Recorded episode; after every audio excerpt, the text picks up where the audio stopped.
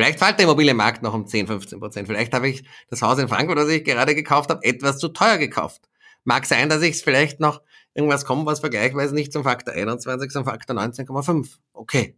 Hm. Aber dass hm. jetzt eher ein guter Zeitpunkt ist und wo alle geschrien haben, kaufen, kaufen, kaufen und umgeschaut auch zum Faktor 35 gekauft haben oder wo alle mir die Supercoins erzählt haben, die irgendwo mit Potenzialen und Wertsteigerungen und alle deppert geworden sind, da weiß man, da sollte man sehr konservativ sein. Das ist immer so. Wenn Blut auf der Straße liegt, wenn alle sagen, die Welt bricht zusammen, ist meistens ein idealer Zeitpunkt, höchst aktiv zu werden. Und da wäre ich immer ganz, ganz, ganz aktiv. Der Immokation Podcast. Lerne Immobilien. Ich freue mich sehr auf ein Gespräch mit einem sehr bekannten Immobilieninvestor, mit Gerald Hörhahn, dem Investment Punk. Hallo Gerald. Hallo.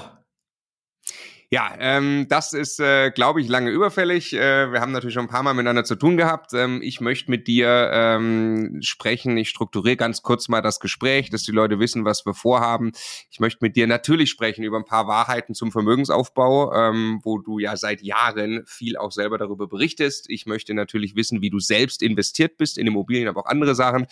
Wir müssen natürlich ausführlich über die Marktlage sprechen von Immobilien. Ja, da ist ja einiges passiert in den letzten anderthalb Jahren, hat sich einiges geändert. Und dann machen wir sehr gerne bei uns im Podcast ähm, seit neuestem Produktivität und Mindset. War gerade schon sehr spannend im, im, äh, im Vorgespräch, warum du zum Beispiel niemals selber in einen Supermarkt gehen würdest. Ja, ähm, das will ich dann auch gleich verstehen.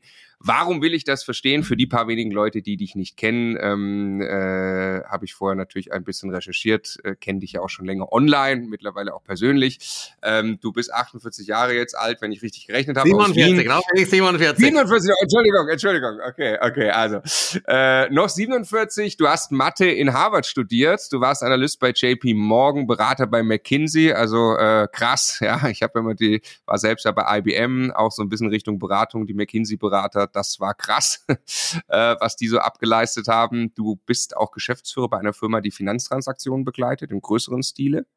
Ähm, und du bist eben Autor von vier Büchern und Coach. Ähm, der Stille Raum ist, glaube ich, das letzte, oder? Wo es um Digitalisierung geht. Ja, der Stille Raum und heuer kommt wieder im Sommer das nächste Buch heraus. Also es wird nicht Okay, weißt du, weißt du schon den Titel? Ja, das heißt der Einzimmermillionär. Der Einzimmermillionär, oh ja. cool. Dreckige kleine Löcher oder was ist quasi der Inhalt? Und Adam, ja. Ja, sehr gut. Okay, werden wir gleich drüber sprechen. Dein erstes war im Investmentpunk, warum ihr schuftet und wir reich werden, ja, ähm, wo du auch Finanzirrtümer der Mittelschicht äh, so ein bisschen aufdeckst, ne? Und, und ähm, genau so würde ich jetzt äh, auch gerne mit dir ins Gespräch einsteigen. Wie gesagt, erstes erstes Kapitel Wahrheiten zum Vermögensaufbau. Ähm, sagen wir mal, ich, es gibt den Angestellten, der ist Mitte 30 oder natürlich auch gerne die Angestellte, ähm, erfolgreich, auch arbeitswillig, das setzen wir mal voraus, ich weiß, das ist ja auch ein Anliegen, ne? also von nichts kommt nichts, ist klar. Ähm, aber trotzdem, warum wird diese Person nicht finanziell frei, wenn sie einfach so weitermacht? Würdest du sagen, wenn du es denn sagst? Na, ist ganz einfach. Wenn man sich nicht um die Vermögensanlage kümmert, dann kümmern sich andere darum, die viele Gebühren abschöpfen und wo man bestenfalls Pari aussteckt oder Break-Even oder vielleicht sogar äh, Geld verliert. Das heißt, wenn man sich nicht damit beschäftigt, sowohl mit der Vermögensanlage, mit der steuerlichen Strukturierung und ähnliches, geht es wie bei allen anderen. Wenn du nicht Autofahren lernst, dann fährst du gegen einen Baum. Wenn du nicht Skifahren lernst, dann landest du im Spital. Und wenn du nicht Geld anlegen und Geld verdienen lernst, dann bleibst du arm okay, jetzt vielleicht eins, eins konkreter, jetzt bin ich Angestellter mit einem, mit einem, mit einem irgendwie ordentlichen Gehalt, sagen wir mal, ich habe meine 80, 90, 100.000 Euro Jahresgehalt brutto. Ähm, ich glaube, wir sind jetzt eigentlich staatliche Rente langt halt nicht. Ähm, was würdest du sagen? Jetzt habe ich eine gewisse Sparquote auf dieses Gehalt, das verzinse ich irgendwie und da sagst ja, du, das na, wird aber den Wohl... ist zu wenig, weil die Inflation ist schon 10 Prozent, das wird sich nicht auszahlen. Aber was du schon machen kannst, du kannst beispielsweise jedes Jahr ein hässliches kleines kleines Loch anzahlen oder vielleicht mhm. sogar zwei. Wenn die Lage gut, die Lage was passen und verschiedene andere Dinge auch. Und dann brauchst du ungefähr dafür 15.000, 20.000 Euro Eigenkapital pro hässlichen kleinen Loch, also einer kleinen Einzimmerwohnung. Da hast du nach 10 Jahren 20 Stück oder 15 Stück und bist damit mal finanziell frei, dass du zumindest deine Basiskosten decken kannst. Und daneben kann man auch ein bisschen Gold investieren, das ist auch nicht schlecht. Und natürlich, wenn du risikobewusster unterwegs bist oder vielleicht ein bisschen spekulieren willst, und kann man dich auch etwas in Kryptowährungen stecken. Das ist hochvolatiler, da hat auch viel Upside. Aber die Basis für deinen Vermögensaufbau kann man sicherlich gut mit Immobilien machen.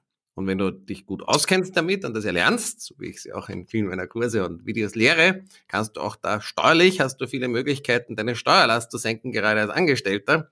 Und wenn du da weißt, was du tust, kannst du hier natürlich deine Vermögensaufbau teilweise auch vom Staat bezahlen lassen.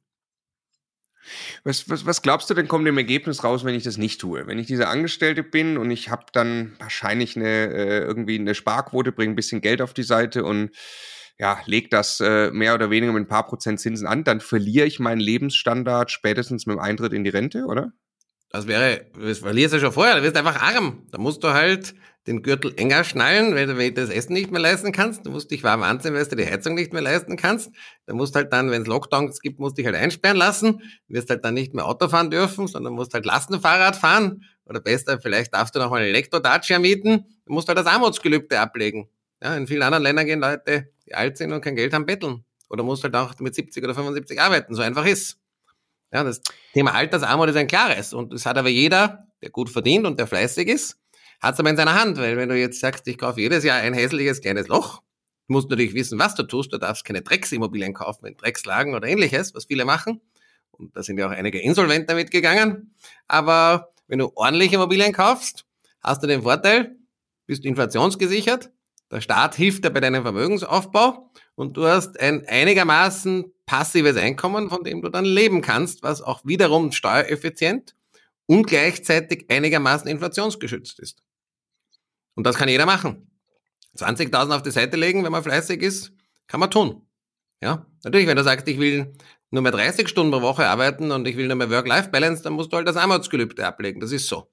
Eine, fürs Individuum für eine Firma oder auch für eine ganze Volkswirtschaft gilt, wenn Leute nichts mehr arbeiten wollen und sich nur mal mit Gendern und irgendwelchen Fantasien und Selbstfindung beschäftigen, dann muss man, ist halt, hat man mal Mangelwirtschaft und der Wohlstand schrumpft.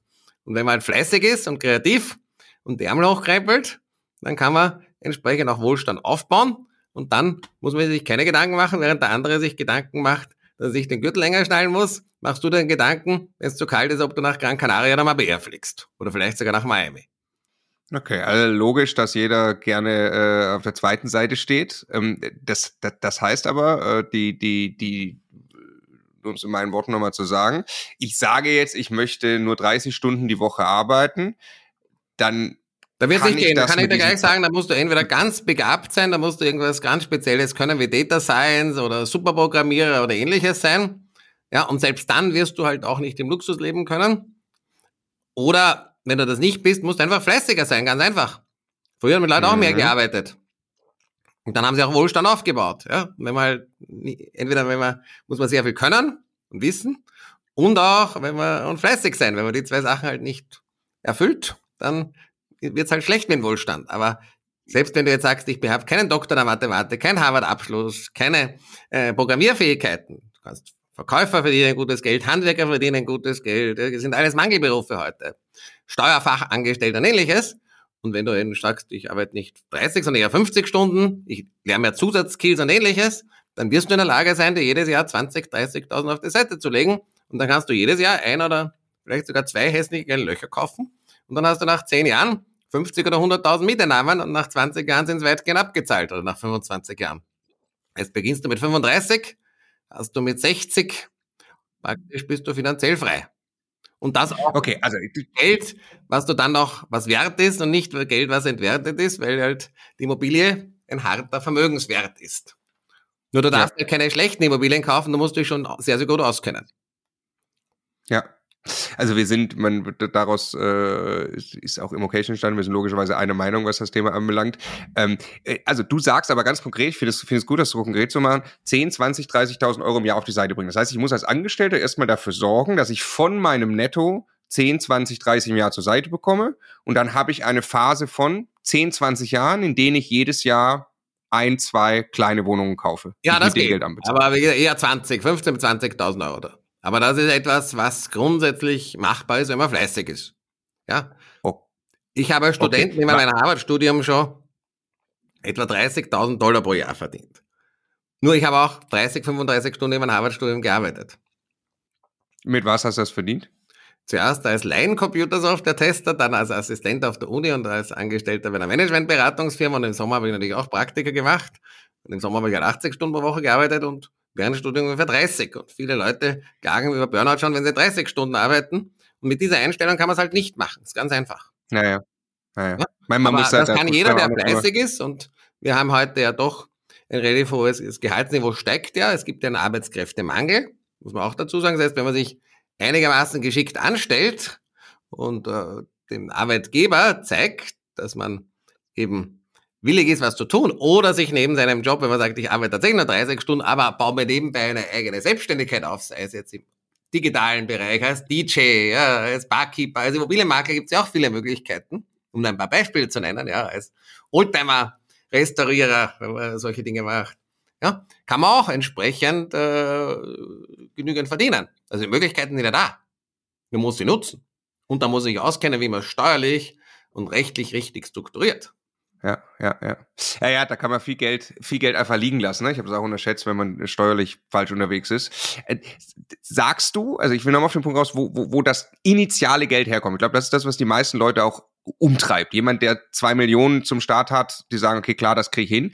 Ähm, du sagst initiales Geld entweder als Angestellter, da brauchst du irgendwelche Skills, dass du in Gehaltsregionen kommst, die es dir ermöglichen, das Geld auf die Seite zu legen, oder würdest du auch sagen, als Unternehmer, also einfach Job kündigen und probieren, irgendwie anders Geld zu verdienen, Oldtimer restaurieren, hast du gerade gesagt? Ja, es geht, es geht sowohl als Angestellter, als Selbstständiger, als Hybridlösung. Es gibt Lehrer oder Beamte, die haben, oder Polizisten, die haben nebenbei, arbeitet noch als mhm. Immobilienmakler oder eben als äh, Oldtimer-Händler oder einen habe ich kenn, kennengelernt, der hat alte Eisenbahnen restauriert und dann die, auch die Ersatzteile gehandelt und so weiter. Also Möglichkeiten gibt es gar, gar viele.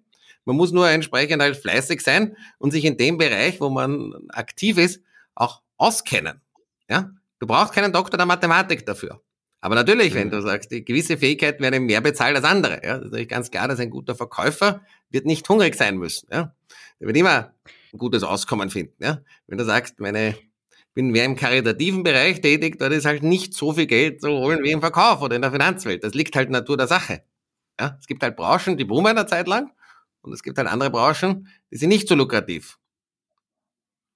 Wenn ich also Aber vielleicht noch ein, schaffe. illustratives Beispiel, ja. Ich habe einen Kellner getroffen. Also, der war in Mallorca im Nikki Beach Kellner. Der hat zehn Wohnungen gehabt. Aber der hat natürlich auch im Sommer 70, 80 Stunden gearbeitet. Kost und Logis war inkludiert und dann im Winter war er in einem Skigebiet. Und im Frühjahr war er auch teilweise in Florida bei der Spring Break oder was.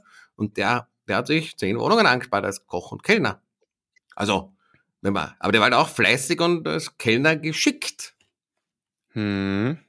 Der hat als Kellner viel Geld, wie jetzt zum Beispiel, keine Ahnung, Bedienung auf dem, auf dem Oktoberfest, die verdienen extrem viel Geld in kurzer Zeit. Äh, ja, der hat halt nicht Mut gehabt, der hat auch keine Zeit gehabt, das auszugeben, sondern hat es eben dann angelegt in Wohnungen. Der ist auch zu mir gekommen und hat gesagt, mhm. ja, was mache ich?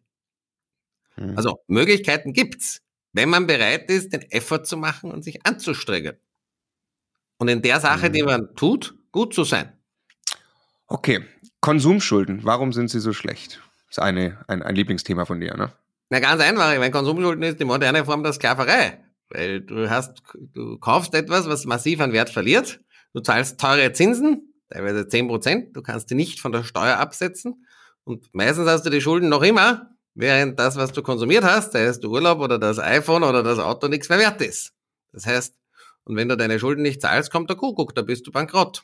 Dann kommt die Taschenpfändung, wie mein Sohn immer sagt. Papa, was passiert beim Monopoly, wenn beim Bankrott gesagt wird, deine Tasche gepfändet? Da wollte man gleich eine Tasche greifen, eine Tasche pfänden. Ja? Nicht so lustig, wenn man bankrott geht. Also, wer eine Konsumschuld macht, ist ein Vollidiot und gehört ins wirtschaftliche Ehrenhaus eingewiesen, beziehungsweise muss ihn fragen, ob er freiwillig gern sich ins Sklaventum begibt, weil dazu zahlen auch Leute, die ein Eigenheim auf Schulden bauen, irgendwo in der Pampa und da ihre Möbel auf Schulden kaufen, muss man sich fragen, ob sie freiwillig sich versklaven. Weil es gibt ja kein Gesetz in Deutschland oder Österreich, was sagt, du musst es machen. Es gibt ja kein, in anderen Ländern wirst du ja oft von der Politik versklavt oder ähnliches. Aber wir leben in einer, zumindest derzeit noch, in einer Demokratie, wo man einigermaßen Freiheiten hat und da gibt es kein Gesetz, was sagt, ich muss mich versklaven. Und wenn es die Leute freiwillig machen, dann sind sie nicht einfach dumm.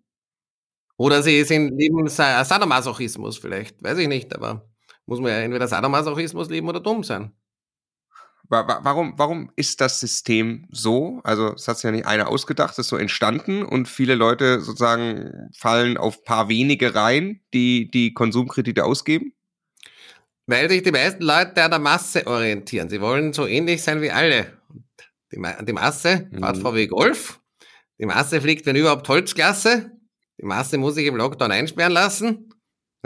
Die Masse muss vielleicht irgendwann gentechnisch manipulierte Würmer essen, wenn es der Gesetzgeber oder darf halt, da hat er irgendein CO2-Budget. Ja? Und ich habe mich nie an der Masse orientiert. Die Masse habe ich immer gesagt, das will ich nicht. Ja? Ich wollte schon damals nicht in der Früh um sechs in der Früh aufstehen und im Winter Schnee schippen und mit einem Auto mit Nähmaschinemotor, sei es ein Opel Kadett oder Ford Escort, mich in den Stau stellen, um den Chef in den Arsch zu kriechen. Und am Abend dasselbe wieder zurück gesagt, dafür stehe ich nicht um sechs in der Früh aus. Ganz einfach. Gut, also das ist klar, dass man das nicht will. Du, nur man muss ja dann eine Entscheidung treffen. Ich nehme im, im Hier und Jetzt keine Konsumschulden auf. Was bedeutet, ich äh, habe eben nicht das neue iPhone oder so. Es gibt quasi erstmal viele Jahre des Verzichts, viele Jahre des extrem viel Arbeitens, um Schwung zu holen. Sagen, so sagen? Ich würde vor allem auch sagen, teilweise Gehirn einschalten. Ja? Ja, ja, ich kenne Leute, die haben mehr Kryptoabsicherungsgeräte und Tools als Kryptowährungen. Ja, ich habe auch kein neues iPhone, ich habe ein altes Samsung, ja. Und ja, ja, ja. ja also, und ich habe mir mit Ausnahme jetzt des Tesla Blades, weil den gibt's nicht gebraucht und der hat sehr viele steuerliche Vorteile in Österreich, noch nie ein neues Auto gekauft im Leben. Ja? Ja. Also muss ich ja nur dein Gehirn einschalten. Das ist ja deswegen nicht so, dass ich jetzt mir, eine, mir einen Stein aus der Krone fällt, weil ich kein neues Auto habe. Ja, oder kein neues iPhone. Ja. Oder ich wohne noch immer zur Miete. Habe aber doch deutlich über 200 Wohneinheiten. Ich kaufe gerade wieder einiges dazu. Also ich kaufe Mehrfamilienhäuser halt, wie andere halt Sneaker kaufen. Aber mm, wie gesagt, man muss einfach das Köpfchen einschalten. Das heißt nicht unbedingt Verzicht. Ich lehre auch nicht Verzicht. Verzicht ist Scheiße. Ja, natürlich muss man fleißig sein, aber dann kann man es schon noch gut gelassen mit Geschick. Also, Lass uns mal ein Beispiel machen. Ja, wann, Beispiel. wann kann ja, ich wie viel konsumieren? Nehmen wir das als Beispiel. Ja. Angenommen, du würdest jetzt sagen, du hast die Wahl, du kaufst beispielsweise, weil die meisten Leute einen neuen Audi A4, so typisches Mittelstandsauto, ja. Wenn du sagst, Autos sind aber wichtig, ja, ist es günstiger, du kaufst irgendwie ja, von einer Botschaft oder was, eine gebrauchte E-Klasse oder S-Klasse, oder du kaufst irgendein Cabrio, was schon ein paar Jahre alt ist und sehr gut gepflegt ist, weil das Auto hat keinen Wertverlust mehr. Ja? Mhm. Ich behaupte sogar, mein eigener Aston Martin kostet mich im Betrieb weniger, kostet mich weniger als viele Leute ein neuer Auto A6 weil das Auto keinen Wertverlust hat. Das heißt, man muss man nachdenken, was man tut. Ja?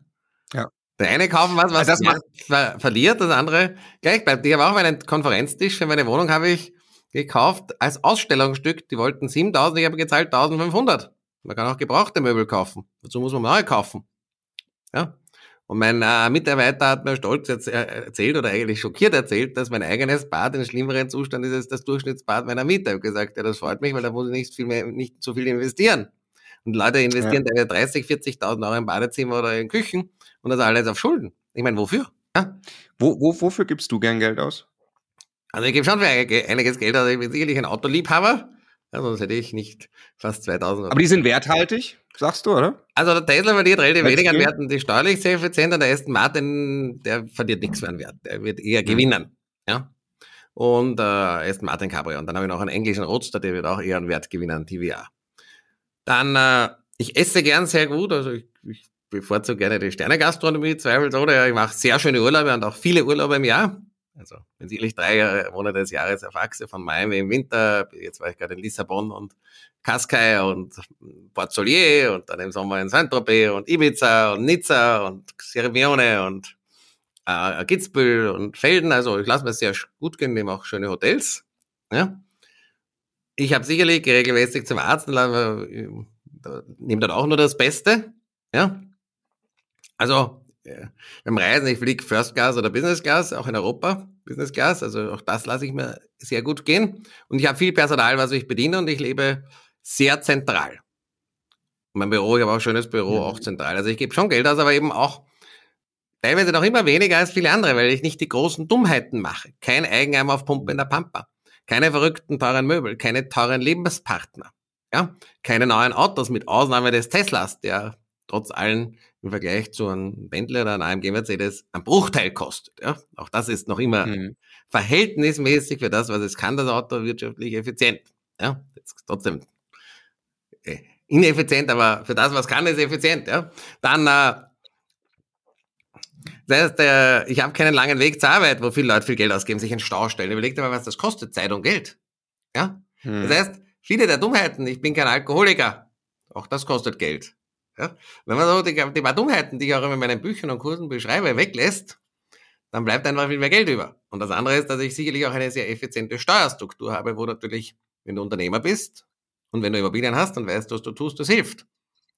Auch als Angestellter, das lehre ich auch in meinen Kursen, kann man gerade mit Immobilien steuerlich sehr viel machen, wenn man weiß, was man tut. Und die Vermögensaufbau zumindest teilweise vom Staat bezahlen lassen und manchmal auch noch vom Mieter. Sofern du, wie gesagt, gute Immobilien hast, wo sich das lohnt. Ja. Ja, lass uns gleich zu denen kommen, was gute Immobilien sind. Nochmal, also keine Konsumschulden ist klar. Dinge kaufen, die vielleicht ihren Wertverlust schon hinter sich haben, gerade, gerade bei Autos.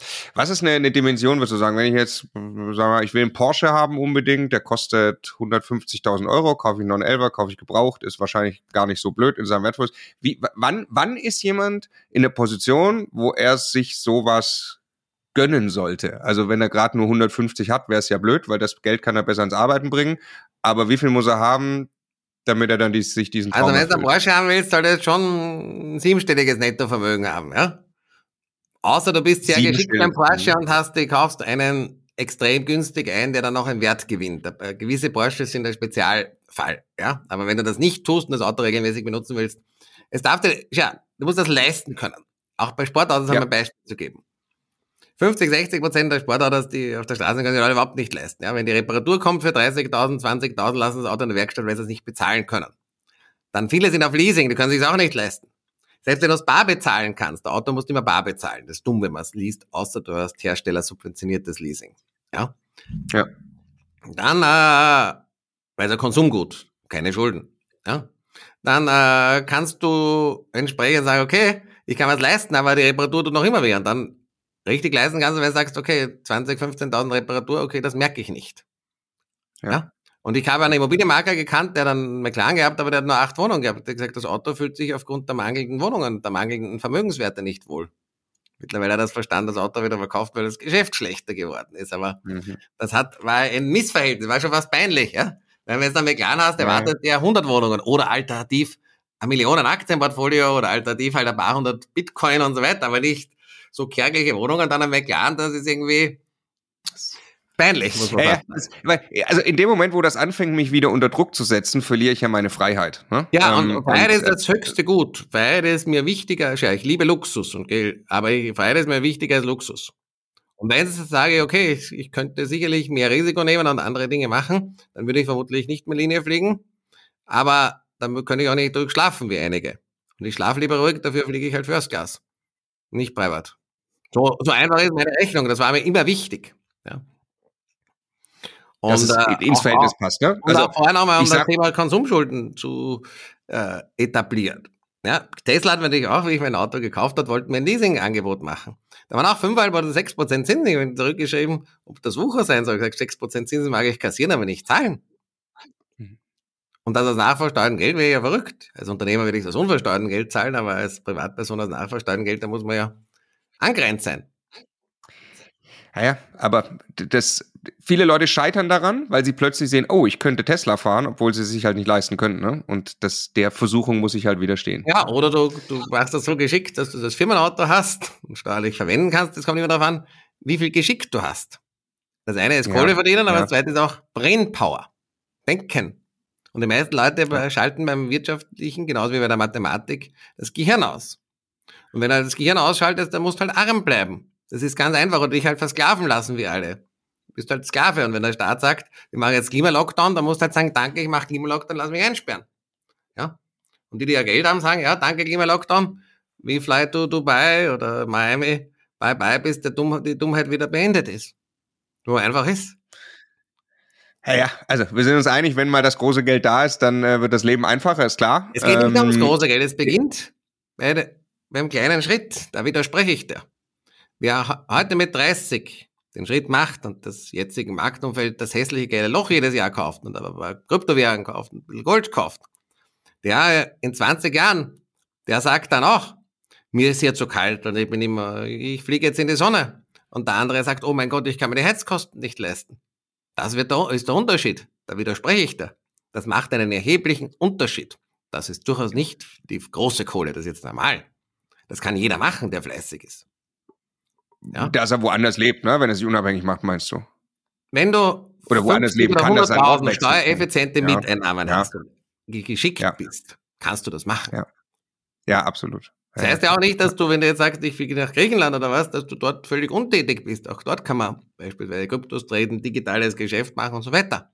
Aber da brauchst du nicht das große Geld. Du musst nur rechtzeitig beginnen und regelmäßig machen. Und dein Gehirn einschalten und fleißig sein. Ganz einfach. Nur mit der heutigen Einstellung des Work-Life-Balance, Selbstfindung und all dem anderen kranken Scheiß von Gendering bis Klima-Lockdowns und äh, Klimablockaden und alles, ja, Straßen blockieren. Wenn man halt so weitermacht, führt, ist das halt der direkte Weg in die Armut. Dasselbe ist, wenn man Krieg führt und ähnliches. Das führt halt zu Mangelwirtschaft und dazu, dass die Mehrheit der Bevölkerung verarmt. Sieht man auch in der Inflationsrate. Die Inflation führt dazu, dass fast alle Leute verarmen. Das war immer so in der Geschichte und wiederholt sich jetzt gerade wieder. Ich wollte sagen, kommen wir gleich dazu, ob die Inflation bleibt. Ähm, lass, lass mir noch einen, einen, einen Punkt abhangen. Leverage-Effekt. Wie entscheidend ist der für den Vermögensaufbau? Solange du es nicht übertreibst, wie viele Coaches empfohlen haben, ist es sehr gut. Weil am Ende ist ja die Idee, dass die Miete den Kredit abbezahlt, das heißt ein gedeckter Kredit. Nur wenn du dann mit 100 oder 110 Prozent Finanzierung arbeitest oder dann sogenanntes Releveraging machst und Finanzakrobatik und Tickungsträger, dann kannst du dich umbringen, dann kommt der Kuckuck. Das nennt sich dann Overleverage. Aber wenn du das normale Modell hast, du hast eine Fixfinanzierung, du kaufst eine, eine kleine Einzimmerwohnung, die Miete zahlt den Kredit ab und du machst das diszipliniert und hast auch ein Eigenkapital, deswegen sage ich, du brauchst halt 20.000 Euro Eigenkapital, dann kann das, funktioniert das schon. Also der Leverage-Effekt. 80 Prozent finanzieren dann? Was? 80 Prozent oder was ist eine ja, gute? 10 Prozent plus die Nebenkosten oder 15 Prozent plus die Nebenkosten solltest du hinlegen. Ja. Und ja. den Rest finanzieren ja. und dann profitierst du von der Inflation. Ja, wie der Staat entschuldest du dich. Genau richtig. Wenn du sagst, ich sage auch immer, wenn ich an Frankfurt an der äh, Main spazieren gehe, sage ich immer Danke, Frau Lagarde. Ich bedanke mich regelmäßig bei ihr, weil sie entschuldet mich. Du müsstest dich auch bedanken, wenn du in Frankfurt bist. Müsstest eigentlich auch ein Dankesgebet bei der Frau Lagarde sagen. Weil dich entschuldet sie auch. Ja, ja, ja, ja. Ich habe mich auch schon mal bedankt. Aber ja, Inflation hat natürlich noch andere Nachteile, aber klar, ja, ähm, Nein, äh, fühlt sich plötzlich. Wenn du Immobilien hast und harte Vermögenswerte, profitierst du davon. Es kommt, ja, es kommt darauf an, welche Position du dich begibst. Ja, ja, ja, ja. Die Masse hat Inflation einen Nachteil, weil die Masse ja. eben keine Vermögen, harten Vermögenswerte hat und Pensionen und Arbeitseinkünfte und Geldanlagen, die nicht mit der Inflation Schritt halten. Für die Masse ist es eine Enteignung. Es gibt halt nicht die Zwangshypothek geben und auch nicht die Vermögensbeschlagnahmung des Staates, wie die ganzen Apokalypse-Experten sagen. Aber die schleichende Eignung durch die Inflation hat sich jetzt deutlich beschleunigt. Und bei 10% Inflation verlierst du ungefähr in 10 Jahren 60% deiner Kaufkraft oder 62%. Ja. Naja, der Effekt ist verrückt. Ähm, Leverage-Effekt, kann ich den noch irgendwo anders nutzen, aus deiner Sicht? Sinnvoll für den Vermögensaufbau, außer bei Immobilien? Ja, aber da musst du dich sehr, sehr gut auskennen. Oder? Das Problem ist, du kannst, du kannst schon auch, wenn du Krypto-Trader bist, so wie ich, ja, kannst du auch mit Leverage handeln, aber da solltest du schon die Finanzmathematik können und dir viele Kurse anschauen, dass du das erlernst. Weil das ist schon etwas, da braucht man gewisse, da, da kann man schnell auch viel Geld verlieren. Ja, das Immobilienmodell, sofern man sorgfältig gute Immobilien auswählt, keine Dreckslagen, keine Drecksimmobilien, wie eben sehr, sehr viel gemacht wurde in den letzten Jahren, ja, Go East und Go NRW und Go Oststeiermark und alles Mögliche, ja, sondern halt solide, gute, wirtschaftlich starke Lagen und keine, gibt es noch viele andere Kriterien, ja, und dann mit entsprechendem Eigenkapital arbeitest, dann ist das relativ risikoarm. Was soll denn sein? Ja, sein Zimmerwohnung wird auch immer seinen Wert haben, wenn du aufpasst, was du tust. Hm. Ja, wenn du jetzt sagst, ich kaufe okay. eine Einzimmerwohnung in Nürnberg um 85.000, die gibt's übrigens, ja. Habe ich gesehen mit meinem Nürnberg, was? Ein Einzimmer Nürnberg 85.000, okay. Ja, ja. Nur Beispiel. Ja.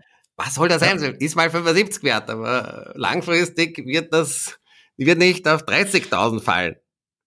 Ja? Aber bis ich da Geld rauskriege, vergeht eine Zeit, ne? Na, du zahlst 20, 25 Jahre das ab. Das ist deine, deine Pensionskasse, von der du lebst. Und deine Kinder auch, wenn sie es nicht verbrassen und verhuren und verhuren. Aber in zehn Jahren kann ich deshalb nicht nach Dubai fliegen, ne? Nein, also musst du was arbeiten dafür. Ja, normalerweise okay, beginnst also du deinen Vermögensaufbau mit 25, 30, 35, 40, damit du dann, wenn du sagst, ich will mich eher zur Ruhe setzen, was auf der Seite mhm. hast. Und die Dubai-Reise bezahlst entweder, dass du jetzt Immobilien, entweder musst du operativ Geld verdienen als Angestellter oder Unternehmer, oder du musst eben äh, auch im Immobiliengeschäft operativ tätig sein. Das kannst du als Bauträger, als Immobilienmakler, als Softwareentwickler für die Immobilienbranche, als Tippgeber, als Immobilienhändler gibt es Möglichkeiten, aber es ist eine operative Tätigkeit, die auch steuerlich anders zu qualifizieren ist. Ja, ist klar. Also wenn ich Immobilienhandel zum Beispiel Werte hebe, sonst irgendwas mache, dann, äh, aber das, was du sagst, Nürnberg 85.000 Euro, das ist Horizont auf 25 Jahre abbezahlen, dann fällt die Bankrate weg und dann habe ich von der Miete den Großteil übrig. Ja, aber normalerweise sagst du, ich begehe mit 35, äh, mit 60 gehen die meisten noch nicht in die Rente und wenn du das ja, jedes Jahr machst, dann nee, nee, rechnest du aus, wie viel das, das ist. Das sind 50 bis 100.000 Euro Cashflow, steuerlich effizient und inflationsgeschützt. Ganz einfach. Naja, ja. Ja. Wir, sehen, wir sehen uns mehr Und man kann, man kann ganz genauso nehmen die Stadt Trier oder die Stadt Mannheim oder die Stadt Lübeck. You name it. Gibt genügend Möglichkeiten. Jetzt brauchst du nur, wie man es gerade schauen. Ich lehre es. Das, äh, lass uns in die, in die, in die schwierigeren Lagen gehen. Ähm, du hast gerade gesagt, NRW, Essen als Beispiel. Ähm, auch schon schwierig oder funktioniert? Also, ich will nicht unbedingt nach Essen gehen. Es gibt spezielle Lagen in Essen, die noch gehen, aber es gibt genügend wirtschaftlich okay. starke Städte. Wieso muss ich in die Dreckslagen gehen, wenn ich die Wahl zwischen guten Lagen habe? Du kannst auch in Braunschweig kaufen oder auch in Göttingen. Wozu musst du, wo mhm. so niedrig Mietmärkte und so weiter? Schwierig. Mit Ausnahme von dem direkten Speckgürtel von Berlin. Und mhm. da musst du auch selektiv wissen, wo du, du kaufst und was du tust. Aber in Brandenburg, mhm. im direkten Speckgürtel von Berlin, bin ich ja selbst investiert mit in Königs Wusterhausen und in Werder. Also das funktioniert sehr gut. Bernau wahrscheinlich, oder? Na, Werder und Königs Wusterhausen. Okay, nee, aber Bernau, äh, äh ja, also alles muss, das, muss man sich die Mikrolage mal anschauen, da gibt es verschiedene Dinge, ob die Flieger drüber fliegen ja, und ja. Verkehrsanbindung und so weiter. Aber das kann ein Geschäft sein. Ja. Aber ansonsten würde ich nicht in du musst jetzt nicht in exotische Destinationen gehen, du brauchst auch nicht irgendwelche Netzwerke. Ich habe mein letztes Mehrfamilienhaus, das habe ich gerade ein äh, 13 Parteienhaus in Frankfurt gekauft. Ja, das habe ich auf ImmoScout gefunden. Dann habe ich halt angerufen, mhm. habe andere auch auf ImmoScout gefunden, besichtigt und gekauft. Und das war dann Faktor 21. War das unter Marktwert ganz offensichtlich? Warum? Die Frage ist, was du Marktwert nimmst. Der neue Marktwert ist natürlich um 30 Prozent gesunken. Und wenn halt die Preise mhm. zu hoch sind, dann werden sie nicht gekauft. Und wenn halt der Preis mhm. adäquat ist, gibt's halt jetzt Käufer, die es kaufen. Genauso, wenn du heute auf ImmoScout sagst du in deinen eigenen Videos, die Immobilie in Nürnberg für 85 oder 90 angeboten wird, sagst mal 75 oder 77. Ja. Und der eine oder andere wird sagen nein und der andere wird sagen ja. Aber wieso musst du in schwierige Lagen gehen, in Dreckslagen, in schwierige Immobilien, wenn es einfach geht? Immobilien Scout öffnet, draufschauen, Makler anrufen, hinfahren, besichtigen, kaufen. Das ist nicht so ich glaube, die Wahrnehmung der Leute, die, die, die Wahrnehmung der Leute ist, glaube ich, was anderes. Also die, die, die Wahrnehmung ist, äh, wenn ich in Nürnberg jetzt gucke, dann kriege ich Mietrenditen hin, die nicht mal reichen, um die Bankrate zu bezahlen. Da habe ich noch nicht runterverhandelt, da bin ich wahrscheinlich noch nicht die Extrameile gegangen so, aber dann ist ja die Tendenz zu sagen, ja gut, dann muss es nicht Nürnberg sein, dann ist es vielleicht Magdeburg, ja, ähm, gut, da ist es. Ja, und da, da widerspreche ich eben, eben da, da hast du ganz andere Probleme, weil da lohnt sich die Energetisierung oft nicht mehr, da sind die Mieten zu niedrig. Ja. Da hast du ganz andere Problemfälle. Ja? Wieso? Ja, und selbst wenn der Kredit eine Unterdeckung im Jahr von 100 Euro hat, so what? Das hm. bringt dich auch nicht um. Ja? Dann kannst du okay, die Mieten also erhöhen. negativen Cashflow, sagst du, ist, ist okay, wenn das in den ersten paar Jahren so ist. Ja, wenn du nachher optimieren auf. kannst und du die steuerlichen Effekte hast, musst ja. du auch noch die steuerlichen Effekte der Immobilie berücksichtigen, gerade als Angestellter. Ja. Berücksichtige es nach Steuer, dann schaut die Sache wohl ganz anders aus. Da hast du sogar vielleicht einen ja, positiven Cashflow. Ja? Und die Inflation läuft ja dann, durch die Inflation läuft ja meine Miete irgendwann der Bankrate weg. Das ja, ist der aber, Effekt, der über die aber Jahre es ist nicht so schwer. Macht. Es ist wirklich, der, im jetzigen Marktumfeld ist es relativ leicht, in guten Lagen ja. vernünftige Immobilien zu kaufen. Und ich trau, ich wette mit jedem, gerne auch auf ein Essen bei einem Sternekoch, mit der, der, Verlierer, der, der Gewinner, sorry, der äh, Gewinner wählt den Wein aus, dass ich das finde. Es gibt jetzt vielleicht nicht in München, ja, es gibt gewisse Städte, wo es ein bisschen schwierig wird. Stuttgart ist auch noch ein bisschen schwierig, ja. Stuttgart City, Speckel geht schon wieder besser, ja. Freiburg ist noch schwierig. Dass du was findest, 100, 100 Euro draufzahlen. Im Jahr, nicht im Quasi. Monat. Im Monat ist zu viel, im Jahr. Im Jahr. Und dann muss Im man Jahr rechnen. Aber, okay. aber dass ich in Deutschland in wirtschaftlich starken Städten derzeit ad hoc genügend Immobilien finde, ja, können wir gerne machen. Ohne, ja, naja, weil ich glaube schon, dass das auch geht, deswegen will ich nicht dagegen wetten. Äh, aber der, äh, nochmal nur ums, ums, ums klar zu haben, also du sagst Bankrate gegen Miete oder berücksichtigst du noch Instandhaltungsrücklage und so weiter Bankrate und dann gegen noch 100 Bankrate gegen Miete. Ja, Bankrate gegen Miete und die Bankrate. Ich aber schon der Kaufpreisfindung, wenn die Wohnung komplett zum Sanieren ist, sage ich, okay, der Kauf, die Sanierung rechne ich zum Kaufpreis dazu. Oder wenn ich sage, es ist energetische Ja gut, Ruine, aber ich habe jetzt zum Beispiel, wenn ich jetzt eine Wohnung kaufe äh, in der WEG, dann muss ich ja jeden Monat auch noch, äh, auch noch Rücklagen bilden. Ja, äh, also nicht das, Kleinvieh, nicht Kleinvieh, aber wenn die Wohnung sagt, der Teppichboden ist alt, die Fenster sitzt durch und das, das Bad schaut schon aus wie, da haben sich schon die Leute hingekotzt und das sind 15.000 Euro, dann sage ich, okay, mein Kaufpreis wäre nicht 75, sondern 90, weil ich 15 sanieren muss. Und dann kann ich sagen, okay, kann ich eventuell noch steuerliche Effekte nutzen? Dann kann ich sagen, okay, kann ich ein optimieren das Ganze noch. Ja. Aber es ist jetzt, es wird nicht hundertprozentig funktionieren, aber es geht darum, dass du ein Modell hast, Miete zahlt Kredit ab und das ist weitgehend Cashflow neutral. Ja. Okay, also Miete zahlt Kredit ab, das ist Projekt Altersvorsorge, bin ich in 25 Jahren durch, ist super. Was ist, wenn ich sage, ich möchte in 10 Jahren First Class fliegen mindestens, ständig in Dubai, Mallorca und Co. sein. Was, da muss ich als Unternehmer erfolgreich werden. Ja, aber kannst auch Immobilien. Ich meine, es ist, man kann beispielsweise auch mit Hilfe von KfW-Förderung Häuser bauen, so wie ich das tue. Ja, also es gibt schon einige Möglichkeiten. Man kann als Makler erfolgreich sein. Man kann. Oder du musst halt mit, in anderen Bereichen viel Geld verdienen und dann 40, 50 Prozent Eigenkapital hinlegen und nur ein Prozent tilgen, dann hast du auch einen laufenden Überschuss. Das geht auch. Du musst halt mehr Eigenkapital hinlegen und nur mal ein Prozent tilgen, was ja dann auch ein, die Bank mitspielt, weil du ja schon genügend Eigenkapital drinnen hast. Also kommt ja ein Risiko dabei, wenn du jetzt sagst, du hast 40 Prozent Eigenkapital drinnen. Und dann hast du natürlich auch einen laufenden Cashflow. Aber wenn du sagst, ich will luxuriös leben, dann musst du halt das Geld verdienen. Das ist ganz einfach. Ja? Luxus ist ja nicht ein, ist ja auch nicht, dass der Durchschnittsbürger jetzt unbedingt im Luxus lebt. Das hat's ja auch. Ja, ja. Gibt's ja in der Schweiz. Also ich glaube auch, dass, Altersvorsorge erstmal total wichtig und für viele auch total gut ist, ne? Und, und, und das ist auch okay. Altersvorsorge ist genau. jetzt schon auch Vermögensaufbau, weil wenn du sagst, ich habe jetzt, äh, muss zum Arzt, mein Kind auf eine gute Privatwohnung schicken, dann verkaufe ich halt mal eine Wohnung und kann es bezahlen. Ich, ich habe nicht nur ein Einkommen, ich habe auch ein Vermögen, was ich mit den Jahren aufbaut. Ja. ja?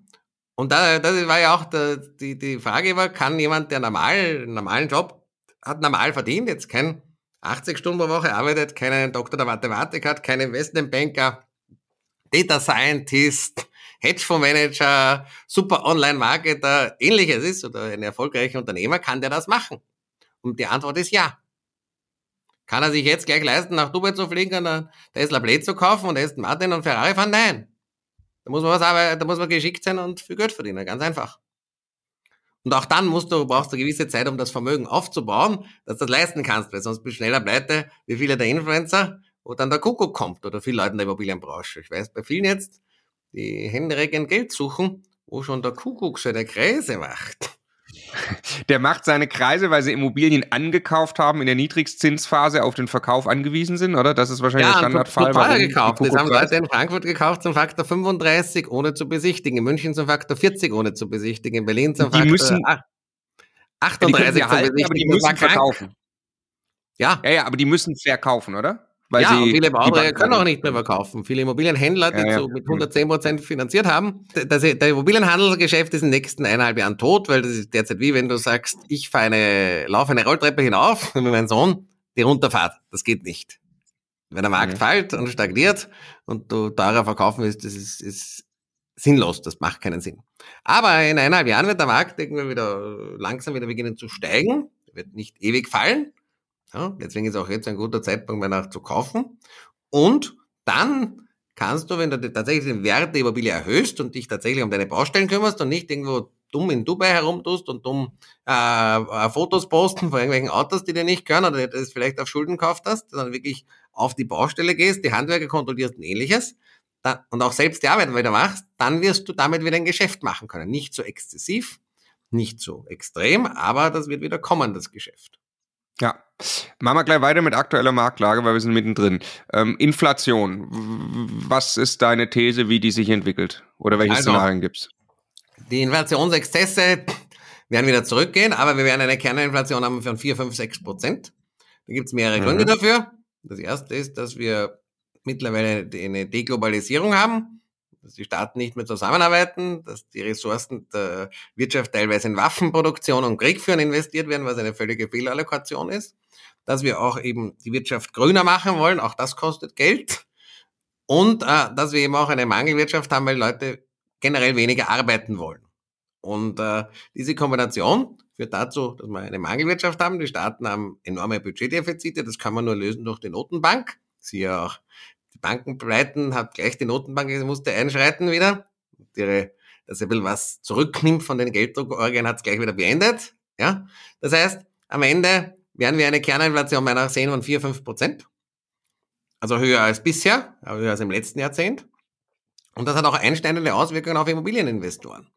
Weil je nachdem, wenn du gute Immobilien hast, wo es Wohnraummangel gibt, profitierst du von der Inflation, wenn du die Mieten erhöhen kannst, wenn du einen Wohnraumüberschuss hast, wenn du einen Dreckslaken kaufst, wo viele gekauft haben, wo wie in Chemnitz 4000 Wohnungen auf 200.000 sind und ähnliches, es gibt genügend Städte, wo das der Fall ist, dann wird die, die, killt dich die Inflation, weil die Betriebskosten, die Sanierungskosten, die Verwaltungskosten steigen mit der Inflation. Die Mieten kannst du nicht anheben, weil dort arme Leute sind, die können es nicht bezahlen. Du hast einen Wohnungsüberschuss, die Leute ziehen aus, hast vielleicht noch Sanierungsstau und dann ist deine Immobilie wertlos. Du kannst teilweise 50 bis 70 Prozent Wert verlieren. Das macht einen großen Unterschied. Das heißt, die Inflation kann entweder dein Freund sein, wenn du gute, werthaltige Immobilien kaufst, also in Frankfurt oder in München oder im Speckgürtel von Berlin, wird die Inflation dein Freund sein. Oder in Lübeck oder in Braunschweig oder in Karlsruhe. In Dreckslagen, wo sehr viele gekauft haben, wird die Immobilieninflation dein Feind sein. Dich killen. Da kannst du gleich den Insolvenzberater oder Restrukturierungsberater anrufen, solltest du jetzt schon tun. Thema äh, demografische Entwicklung, du hast gerade schon ein bisschen gesagt, also offensichtlich ähm, in, in, in, den Lagen ist Wohnraummangel noch mehr äh, zu sehen. Jetzt, ich habe jetzt gehört, Olaf Scholz hat selber das erste Mal gesagt, in den nächsten Jahren geht er von steigender Bevölkerung in Deutschland aus, wo man immer gesagt hat, bald ist das immer erreicht äh, und, und, und äh, der Peak ist erreicht, wir werden wieder weniger. Äh, hast du eine eigene These und Prognose? Ja, also es ist sicherlich so, auch dort spielt, die Lage eine Rolle, weil die Zuwanderer, die wir aufgrund eben von Flüchtlingsproblematik, Kriegsführung und ähnliches haben, oder auch Klimawetterextremen im Süden oder eben geopolitischen Unsicherheiten, führt zwangsläufig dazu, dass die Leute halt mehr Leute nach Deutschland wollen. Zweifelsohne. Und da wir auch, solange wir keinen, nicht die Affen für Deutschland in der Regierung haben, die eben gegen Zuwanderung wären, also eine rechtspopulistische Regierung, ist auch nicht auszugehen, dass es politisch sich ändert. Das heißt, wir werden zumindest in den Metropolen einen Bevölkerungszuwachs äh, haben. Die deutsche Bevölkerung sinkt, das heißt, es wird sicherlich mehr Multikulti vorgehen, es wird auch politische Diskussionen geben, aber tendenziell wird die Bevölkerung wachsen. Das heißt, die These von Andreas Beck zum Beispiel erachte ich als grundlegend falsch. Hm. Und, äh, und seine Annahmen dazu. Und das hat nicht zur Folge, dass natürlich in solchen Städten, wo es heute schon Wohnraummangel gibt, jetzt nichts mehr gebaut wird, wird das noch besser. Du kannst du die Mieten erhöhen, weil quer nach dem Motto wird das Eigenheim nicht mehr finanziert, kommt beim Gerald oder beim Marco ein neuer Mieter hereinspaziert, da freue ich mich natürlich, weil dann steigen die Mieten. Und das merkt man ja besonders. In Berlin ist die Politik ja besonders dumm und dort steigen die Mieten am meisten. Heute war gerade veröffentlicht, in Berlin ist der Mietspiegel am meisten gestiegen. Ja, der Effekt ist tatsächlich sehr, sehr spürbar mit den steigenden Mieten. Machst du dir Sorgen vor Mietregulierung? Wie gesagt, wenn es Wohnungsmangel gibt, findet der Markt seinen Weg. Ja. ja? ja. Es wird politische Dummheiten aller Art geben. Man wird schauen, wie man sie umgeht und welche Möglichkeiten es dafür gibt. Aber der Markt findet seinen Weg. Wenn die Nachfrage groß ist und das Angebot klein, hat der Markt immer seinen Weg gefunden. Ja. Immobilienpreise, du hast gerade schon angedeutet, du gehst davon aus, man hat jetzt langsam die Talsohle erreicht, guter Einstiegszeitpunkt und in zwei, drei, vier Jahren zieht das langsam wieder an. It depends. Mhm. Also in einigen Märkten, zum Beispiel im Rhein-Main-Gebiet, in Nürnberg, in Braunschweig, in Kiel, Lübeck, sehe ich, dass schon langsam der Markt einen gewissen Botten hat. In manchen Märkten muss der Preisverfall noch kommen. Manche sind noch zu teuer. Ja, in Bayern ist manches noch zu teuer. Und der Preisverfall wird auch in manchen Gegenden nicht aufhören, während in manchen, auch bei manchen Immobilien wirklich sehr rasch in die Gegenrichtung geht. Also jetzt ein energetisch sanierter Neubau mit KfW 40 Standard im Speckgürtel von Hamburg oder Berlin wird tendenziell eher steigen wieder. Da wird die Nachfrage größer, weil das ESG-compliant ist. Auf der anderen Seite ein Sechsfamilienhaus, energetische Ruine Standard H oder G in Duisburg oder in Chemnitz kann um 70 Prozent fallen. Da ist das, hm. das Preis, da ist der Fall noch lange nicht erreicht. Also so vielleicht die Extreme. Ja? Aber es gibt Märkte, wo ich gesehen. sehe, wo es attraktiv ist, wo ich eben auch die Wette mit jedem eingehe, dass man jetzt in Deutschland genügend hässliche kleine Löcher findet, um dieses Modell zu fahren. Egal, im Norden, im Süden, im Westen, im, äh, sogar im Osten manchmal, kann ich auch in, nach Brandenburg in Speckgürtel von Berlin gehen. Ja? Und äh, dann, äh, das wird eine Zeit lang so bleiben. Es ist ein absoluter Käufermarkt. Und dann wird es wieder ein neutralerer Markt. Vor zwei Jahren hatten wir einen Verkäufermarkt. Da haben Makler gesagt, wir machen Versteigerungen. Leute sind alle hingerannt. Ich habe den Maklern gesagt, stecken sich die Versteigerungen in den Arsch und kommen sie wieder, wenn die Preise niedriger sind. Und mittlerweile kommen die Makler und sind sehr höflich. Das ist ein idealer Zeitpunkt zum Kaufen. Ja, und in manchen Märkten, wie gesagt, ist es noch nicht so weit. Auch in Österreich teilweise ist es noch nicht so weit, mit Ausnahme von Vorarlberg und Teilen von Tirol in, ist auch noch zu teuer. In äh, manchen Märkten ist es bereits jetzt gerade der richtige Zeitpunkt und bei manchen Immobilien sollte man auch langfristig die Finger davon lassen, weil die werden nicht besser. Also kauft keinen Dreck, fahrt keinen Dacia und auch keinen Zatz und keinen sonstigen Dreck, ja, esst keinen Junkfood und kauft keine Drecks also Immobilien, Dacia, genauso wie ja? keine Drecksaktien und Kryptowährungen. Okay, also Chemnitz ist Dacia. Ja, also noch lieber, äh, diese Mixtur zwischen Dacia und Zatz. Denn Zatz kann man googeln, was das ist. Wenn du jemanden beleidigen willst, sagst okay. du, das Zatz. Oder eine okay. Mixtur zwischen Lastenfahrrad und Dacia.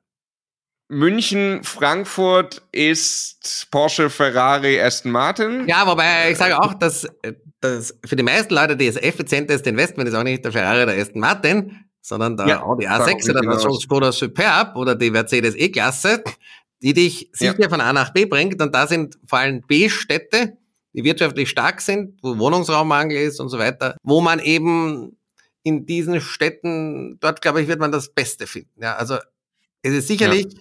Nürnberg für die meisten Leute oder Würzburg oder Aschaffenburg für den normalen Anleger besser als München.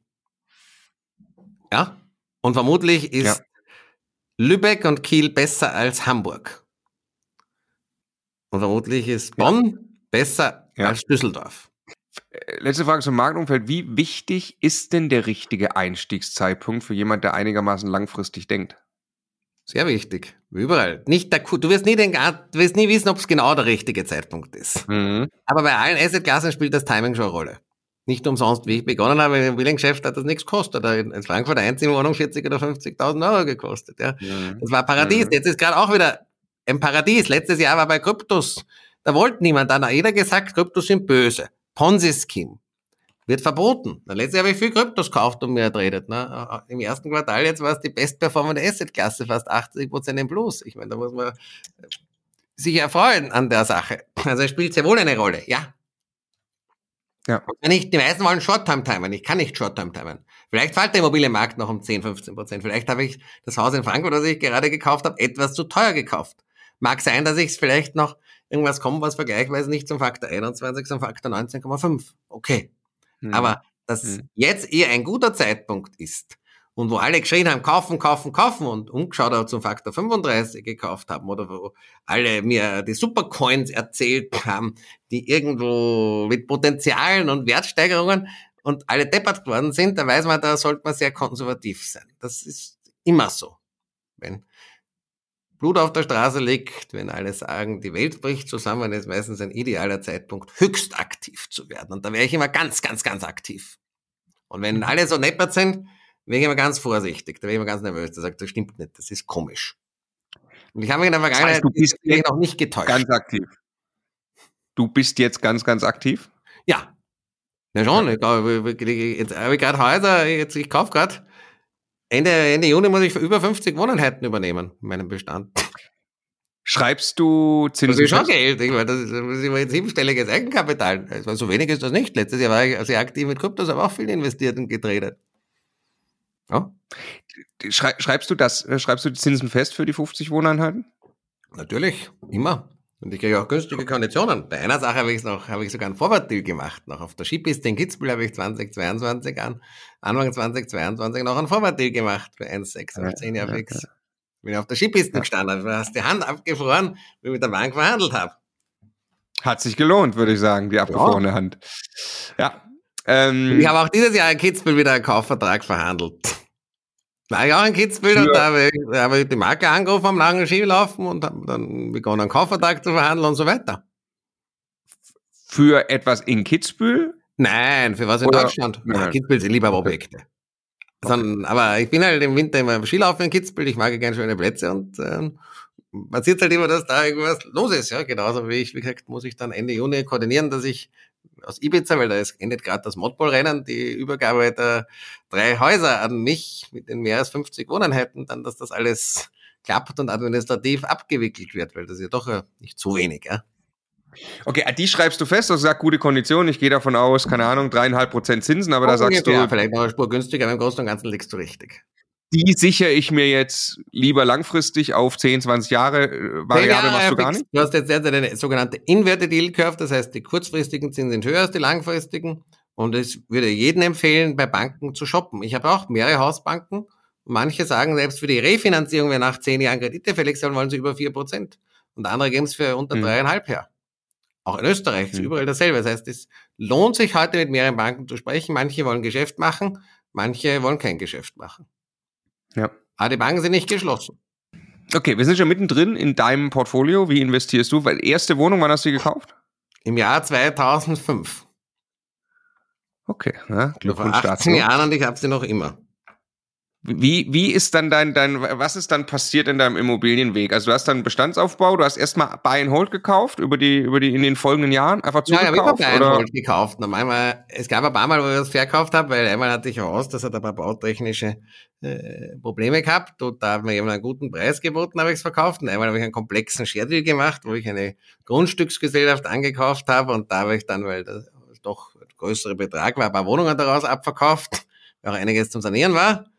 Und dann habe ich halt auch begonnen, Schritt für Schritt zu bauen. Zuerst habe ich begonnen in Frankfurt und dann in Wiesbaden und dann in Offenbach und in Stuttgart, weil Stuttgart ist in der Nähe und da war es bei Stuttgart auch noch relativ günstig und da habe ich einen Fan von mir gehabt, der hat mir Stuttgart gezeigt und wir sind mit seinem alten 190er Mercedes durch Stuttgart gefahren und der hat mal gezeigt, da sind die Huren, da wird die Bahn baut, da muss man aufpassen und so weiter. War lustig. Und dann habe ich noch in Hannover ein bisschen was gekauft und dann habe ich noch begonnen im Speckgürtel von Berlin eben zuerst zu kaufen und dann auch zu bauen. Mit staatlichen Förderungen.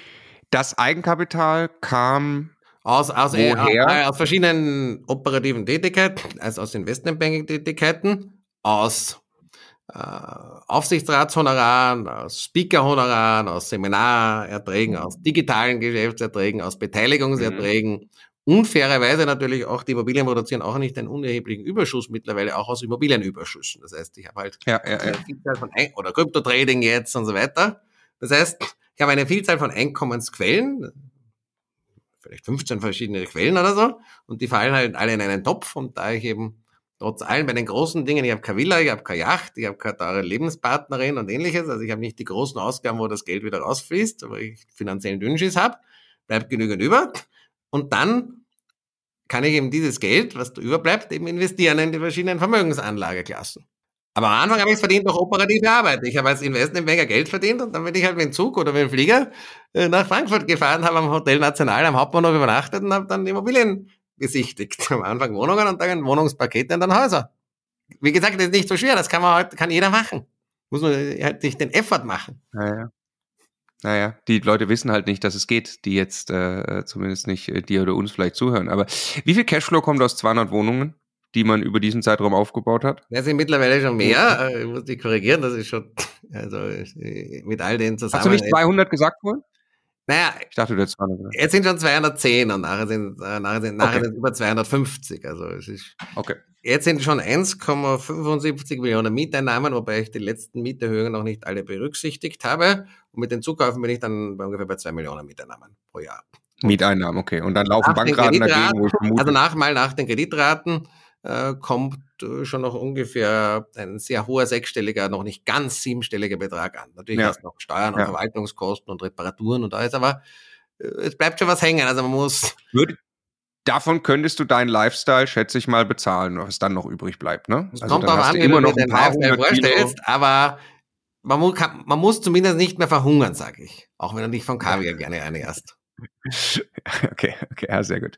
Ähm, okay, wo, wo sind, äh, du hast diese 210 Einheiten, wie, wie verteilen die sich über, äh, über welche Lagen? Äh, Also Frankfurt, der größte Stuttgart, Teil ist hast gesagt, Frankfurt. Frankfurt ist der größte Ja. Besitz, gefolgt vom äh, Wiesbaden und Speckgürtel Berlin, gefolgt von Offenbach und Stuttgart dann, und dann haben wir ein bisschen was in Österreich und ein bisschen was in Hannover. Aber der größte, bisher, der größte Teil ist sicherlich das Rhein-Main-Gebiet mit klaren Abstand, gefolgt von äh, äh, Speckgürtel von Berlin. Also in Speckgürtel von Berlin Wie verwaltest du die auf die, auf diese Distanzen? Wer macht das? Ja? Dinge. Ich habe zwei Leute in Wien, die sich um die Immobilien kümmern, Asset Manager, und die halt alle Mietverträge, Zahlungseingang, Nebenkostenabrechnung, Mhm. alles machen. Ich habe lokale Verwaltungen, die sich um die lokalen Reparaturen kümmern und auch die Haftung übernehmen. Und ich habe gute Makler, die sich um die Mhm. Vermietung kümmern und die auch Wohnungsübergaben machen und die sich um eine Sanierung kümmern, die zahle ich halt auch gut. Mhm. Mhm. Und ich bin halt selbst Okay. oft dort. Ich schaue mir halt die Sachen schon auch an. In Berlin kann man ja auch, bin ich auch im Aufsichtsrat von einer Firma und gleichzeitig kann man da auch gut feiern. Also wieso, wenn ich nach Berlin fahre, gehe ich Immobilien anschauen, bestehende Immobilien anschauen, neu, da war ein Wasserschaden, kann man schauen, was du liest. Die- Das eine, was jetzt fertig gebaut wird, muss ich mir anschauen, die Baustelle. Und dann was mache ich am Abend? Feiern gehen ins KitKat. Na sicher. Mann. Und äh, Das, äh, in Frankfurt bin ich so und so dauernd, weil ich da sowohl Seminare habe, Freunde habe, alles mögliche. Also bin ich hier dauernd. Wie in Frankfurt fliegt eine Stunde. Dort und dort brauche ich drei Stunden. Ja, wenn du Business Class fliegst, das geht auch. Und äh, Stuttgart von Frankfurt ist auch nicht so weit weg. Naja. Also schaue ich natürlich immer vorbei. Meinen Fans zeige ich dann auch manchmal die Immobilien. Da gehen wir halt, wenn beim Masterclass gibt es dann eine Führung über neue Immobilienzukäufe, dass man sieht, gehen wir in den Keller und schauen, mit der Taschenlampe, das letzte Mal meinen Kopf angehaut. Da habe ich, hab ich mit der Taschenlampe noch so die Träger geprüft, ob sie verrostet sind.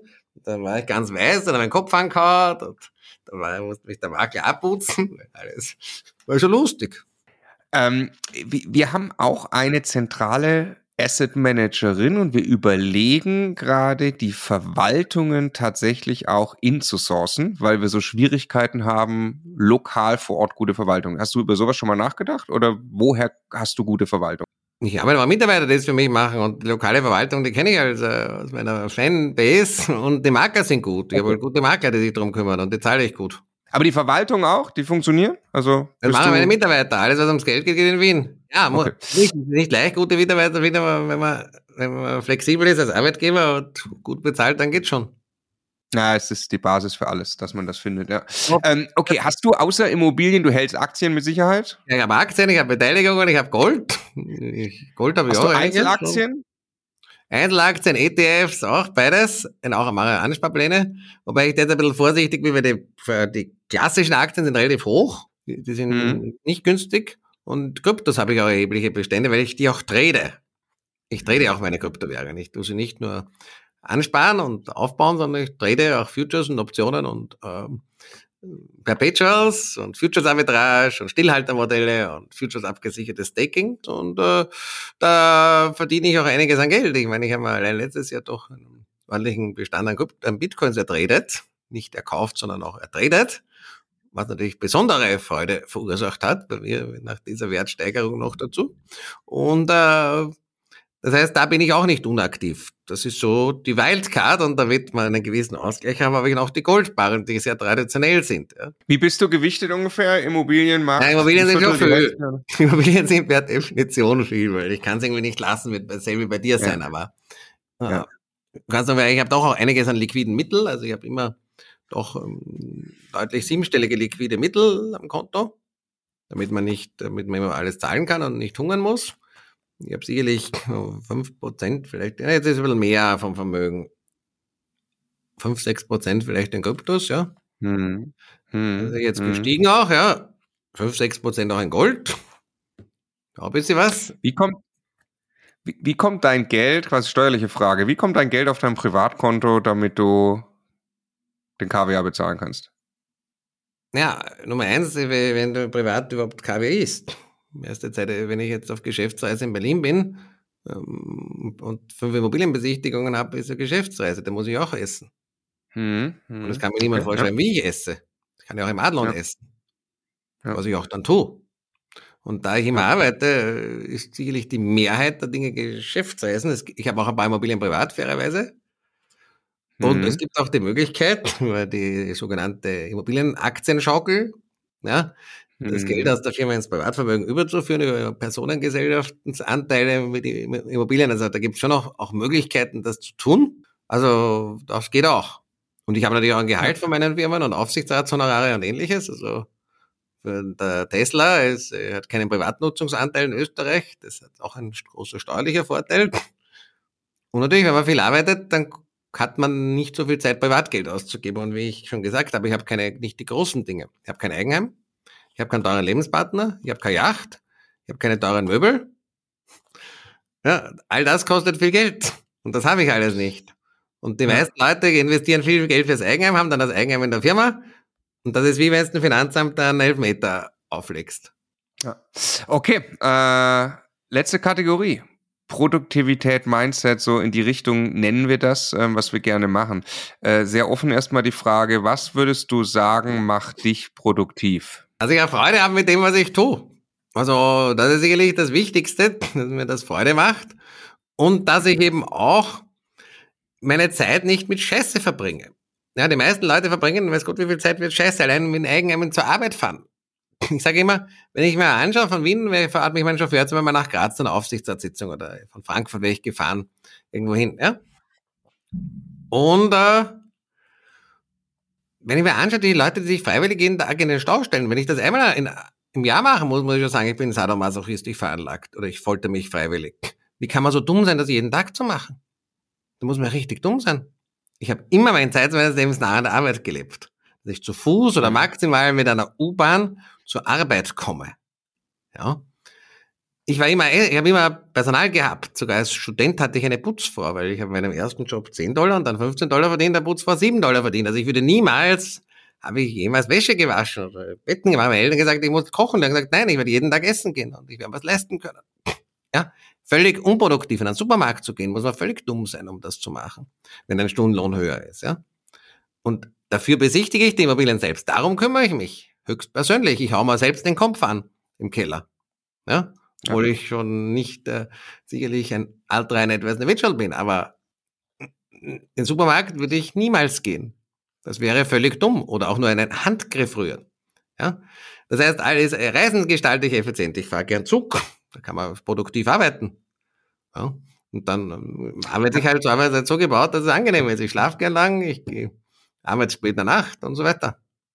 Viel, digital, viel digitalisiert. Und, und wenig Zeitverschwendung. Vielleicht noch ein paar Sachen, die auch helfen. Ich bin kein Alkoholiker. Ich nehme keine Drogen, das hilft auch, weil dann hat man einen klaren Kopf. Ich habe kein mühsames Privatleben, das kostet auch viel Zeit meistens für die meisten Leute, irgendwelche Lebenspartner oder Lebenspartnerinnen, die dann mühsam sind und deppert werden, ja. Und wenn man all das äh, rausschmeißt, dann hat man schon deutlich mehr Zeit. Hat dein Tag eine bestimmte Struktur oder sind ja, die immer unterschiedlich? Ich, ich lebe so, wie ich Lust habe. Ich bin Lebenskünstler. Äh, du hast schon gesagt, Alkohol. Ich weiß, du trinkst irgendwie schon Alkohol, aber sehr wenig quasi, oder? Also ja, Champagner oder teuren Rotwein in homöopathischen Dosen, wo man dann immer streiten kann, kostet mein Glas oder Sechzehntel Glas Rotwein mehr als das, was die anderen am Abend versaufen. Aber die versaufen ja. dann eher literweise. Bei mir ist halt oft ein Sechzehntel Glas. Das wird dann schön dekantiert, das ist mir ein Festakt beim Sternekoch. Das schmeckt dann auch sehr gut. Sport? Aber wenn ich drei davon trinke, merke ich schon Dizziness, das ist nicht gut, ich vertrage das nicht. Okay, also maximal drei oder zwei, ja, äh, okay. Tre ja, aber eher 16 Gläser, Maxe, ja. ja. Da ist ja nichts drin. Äh, treibst du Sport, ja, ne? Naja, nein. Also ich bin ja so, ich nenne es ein Leisurely Walk, aber für manchmal ist der Leisurely Walk halt 15.000 oder 20.000 Schritte und für manche ist er nicht mehr leisurely. Mhm. Mhm. Ich gehe auch gern Skifahren, also Wandern, Skifahren, ja, also Sport war ich nie gut, aber Bewegung ja. Ja, okay. Wie viel Geld ist genug? Was ist dein Ziel? Also ich meine, du hast offensichtlich ein angenehmes Leben. Wohin soll die Reise noch gehen? Also da habe ich immer schon der Schule orientiert das Ziel oberer als oben. Alles außer eine sehr gute eine Beleidigung und äh, meine Ziele sind noch sehr sportlich. Fuck you money oder das sind 100 Millionen ist das nächste Vermögensziel, aber eigentlich Milliardär möchte ich schon sein. Die Frage ist nur in heutiger Währung oder in zukünftiger Währung. Ja, mhm. Privatjet, eigener Investmentbank Tower, eigene Privatuni, ja, ein paar Dienstwegen, Pagani, Bugatti und ähnliches. Also ich habe schon auch, meine Ziele sind zweifelsohne sicherlich sehr sportlich. Man kann, es ist sicherlich mehr sportlicher Ehrgeiz als zwingende Not Notwendigkeit. Okay. Auch der Aston Martin bringt dich von A nach B stilvoll. Aber der Pagani tut es vielleicht noch etwas stilvoller.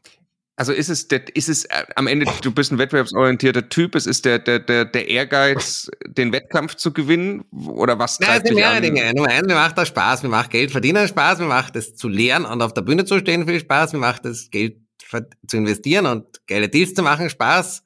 Ja, also das sind alles Sachen, die mir Spaß machen. Und mir macht fairerweise auch der Luxus Spaß. Sage ich auch ganz offen. Also ich genieße auch einen Luxus. Ich genieße First Class, ich genieße gutes Essen, ich genieße teure Autos. Also es gibt Leute, das nicht so wichtig ist. Mir war es immer wichtig und ich genieße es auch. Ja, dazu stehe ich auch. Ja, aber Freiheit ist mir wichtiger als Luxus. Also wenn ich die Wahl habe, Luxus einzuschränken oder Freiheit einschränken, schränke ich den Luxus ein, bevor ich die Freiheit einschränke. Immer. Ja, bin ein absolut freiheitsliebendes Wesen. Also wenn mir jemand sagt, ich muss etwas machen, beweise ich der Person, das habe ich schon in der Schule gemacht, dass ich das definitiv nicht muss. Nach mathematischer Präzision mit Quod erat demonstrandum und investiere Zeit, Geld und Energie, um der Gegenseite das definitiv zu beweisen. Egal was es ist und egal wie stark der Gegner ist, zwingen tut man mich zu nichts. Das war immer so. Aber ja, das heißt, auch für Freiheit brauchst du ein gewisses Geld, wenn du jetzt sagst, ich bin im Hamsterrad gefangen mit Schulden und Konsumschulden, dann hast du auch keine Freiheit. Also ich war mir sehr früh klar, ja, muss man auch dazu sagen. Und äh, ich sehe es an unserem Bürohund. Unser Bürohund ist 18, wird bald 19, aber der, der ist noch immer hungrig nach Futter. Deswegen ist der auch so alt, sonst wäre er schon tot. Und ja. wenn du immer fleißig bist und klare Ziele hast, dann lebst du meistens länger, bleibst gesünder, bist zufriedener ja, und kommst nicht auf zu viele depperte Ideen kriegst, kommst wieder zum Alkoholismus, noch zum Herumvögeln, noch zu irgendwelchen Drogen, noch kriegst du Burnout oder Bore-out oder was alles für Krankheiten gibt, äh, die mittlerweile, würde ich eher sagen, Einweisung ins Irrenhaus, aber wenn man eben fleißig ist und Ziele hat und was tut, dann erspart man sich die ganze Scheiße. Und der Hund ist das beste Beispiel. Und ich kenne auch genügend Menschen, die erfolgreiche Unternehmer sind, vielleicht Herr Blaschek als Beispiel, das hat mir der Kapitän vom Schlosshotel Boot der übrigens auch viele Immobilien hat, der Capitano, der hat mehr als manche seiner Gäste, ja, Schwarz äh, Schlosshotel Feldenboot, fährt die Gäste herum und dann hat man gesagt, der Herr Blaschek, der ist mit 95, war der noch aktiv, der noch Häuser kauft und ähnliches. Obwohl der hat nicht gesund gelebt, der hat gesoffen, geraucht, gevögelt, also der war jetzt nicht ein sehr gesunder Lifestyle, aber da der da aktiv war, ist er 98 geworden. Und die Leute, die halt mhm. sich zur Ruhe setzen und immer noch von Ruhestand und Selbstfindung sprechen, die könnten eigentlich, wenn sie in den Ruhestand gehen, direkt eine Bestattungsunternehmer anrufen und sagen, wann, wann, wann versterbe ich? Wenn das kein schönes Schlusswort ist. Vielen Dank, Gerald. War ein wirklich sehr aufschlussreiches Gespräch. Ja? Danke dir für die Zeit. Ja, und ich wünsche deinen Fans auch, dass sie hungrig bleiben, dass sie im Leben was machen, dass sie in Freiheit leben können und dass sie mit Intensität 100 Jahre alt werden, weil es geht nicht darum, dass man alt wird, sondern dass man auch was erlebt. Und so viel Geld da hilft so dabei, wenn du weißt, was du tust. Und Freiheit hilft auch sehr viel dabei. Und Immobilien sind, da werden wir uns beide einig sein, wohl ein gutes Tool dafür. So ist es. Ich danke dir, Gerald. Mach's gut. All the best. Ciao. Deine bis bald.